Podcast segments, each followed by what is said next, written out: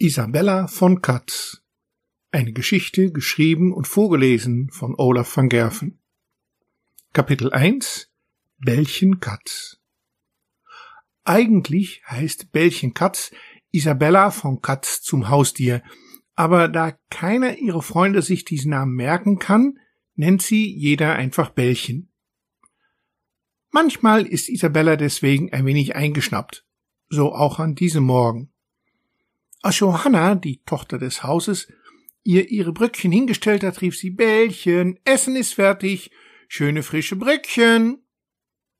Das wäre nicht so schlimm gewesen, hätte nicht Friedrich, der lange Bengel, der nur zu Besuch war, gerufen Gib ihr nicht zu viel, sonst kannst du sie demnächst einfach Ball rufen, so fett wird sie.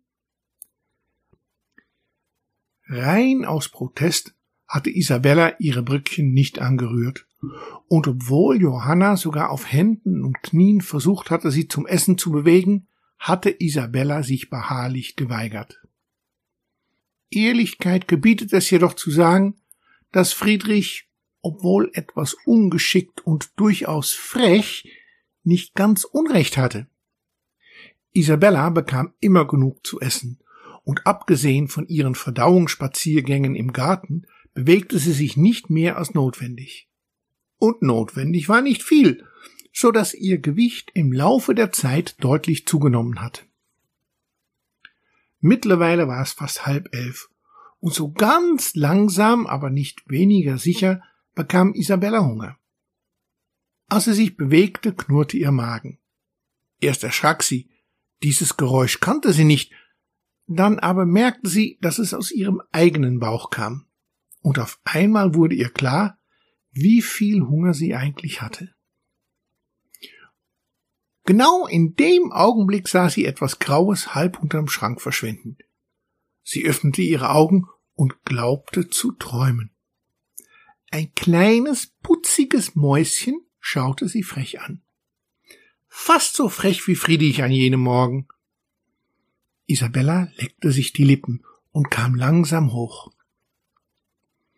Es war Jahre her, seit sie sich die Mühe gemacht hatte, eine Maus zu fangen. Der Hunger aber trieb sie zu ungeahnten Tätigkeiten. So leise wie sie konnte, schlich Isabella sich an das kleine Mäuschen heran, holte tief Luft und dann daneben. Mit einer schnellen Bewegung rutschte das Mäuschen in die hinterste Ecke unterm Schrank, und obwohl Isabella noch versuchte, es mit ihrer Pfote zu erwischen, war es zu spät. Ein lautes Lachen erschreckte Isabella. Sie drehte sich um und schaute in das grinsende Gesicht von Friedrich. Siehst du, Bällchen, du bist einfach zu dick. Jede Maus ist schneller, als du je gewesen bist. Isabella wusste nicht, ob sie nun wütend oder traurig sein sollte. Sie drehte sich einfach um und fauchte in Friedrichs Richtung. Schnell machte er einen Schritt zurück, blieb mit seinem Fuß im Teppich hängen und stolperte. Mit einem lauten Knall lag er auf seinem Hintern. Er schimpfte. Blödes Vieh, was soll denn das?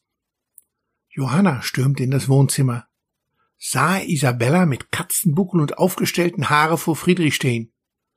Was ist denn hier los? fragte sie scharf. Friedrich heulte. Die blöde Katze hat mich angegriffen, beschuldigte er Isabella. Johanna schaute ihre Katze an. So was kannte sie gar nicht. Bis heute war Isabella immer friedlich gewesen.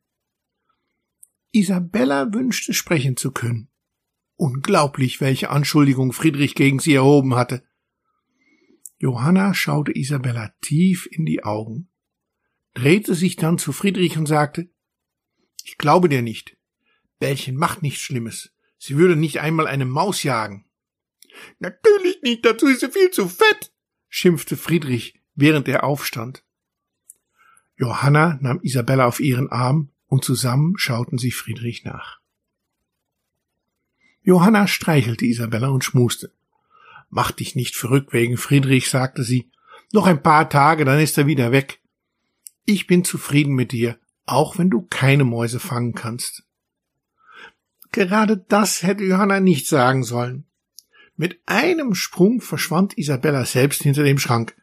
Das war zwar nicht einfach, der Spalt zwischen Schrank und Wand war etwas klein, aber es gelang. Hey, wo gehst du denn hin? fragte Johanna. Aber Isabella blieb schmollend sitzen. Nach wenigen Minuten verschwand Johanna und Isabella versuchte hinter dem Schrank hervorzukommen. Das gestaltete sich weitaus schwieriger als erwartet. Irgendwie kam sie bei jeder Bewegung tiefer hinter den Schrank. Es gab kein Zurück mehr. Langsam fing Isabella an zu verzweifeln. Sie miaute einige Male, aber nur das Ticken der Uhr störte die Stille. Gerade als Isabella dachte, nie wieder hinter dem Schrank hervorzukommen, hörte sie eine piepsende Stimme. Brauchst du Hilfe? Wie bitte? fragte Isabella. Sie schaute gespannt vor sich her, und dann erkannte sie das kleine Mäuschen, das sie zuvor fangen wollte. Wer bist denn du? fragte Isabella, die in ihrer Verzweiflung einfach vergaß, dass sie eigentlich Feinde sein sollten.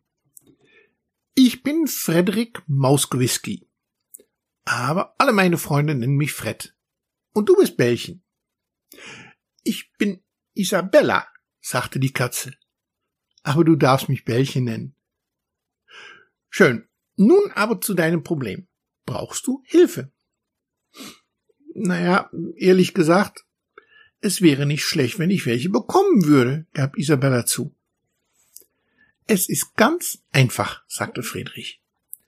Lass dich langsam tiefer rutschen. Nicht nach vorne oder hinten, nur nach unten. Isabella verstand nicht ganz, was Frederik damit bezwecken wollte, folgte aber seinem Rat. Genau so, sagte Frederik, noch etwas tiefer, noch ein wenig, und plötzlich fühlte Isabella, wie sie in eine breite Spalte rutschte. Ha, danke, das fühlt sich schon besser an, sagte sie. Nun muss ich aber noch hier raus.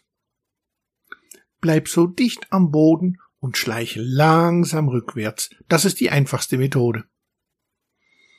Isabella hatte inzwischen etwas mehr Vertrauen zu Frederik gefasst und so folgte sie genau seine Anweisungen.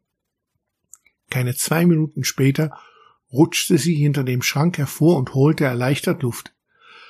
Danke, sagte sie und beugte sich nach vorne. Darf ich dir einen Kuss geben? Frederik nickte und Isabella beugte sich vor. Und genau in diesem Augenblick schrie Johanna Isabella, lass das Mäuschen in Ruhe.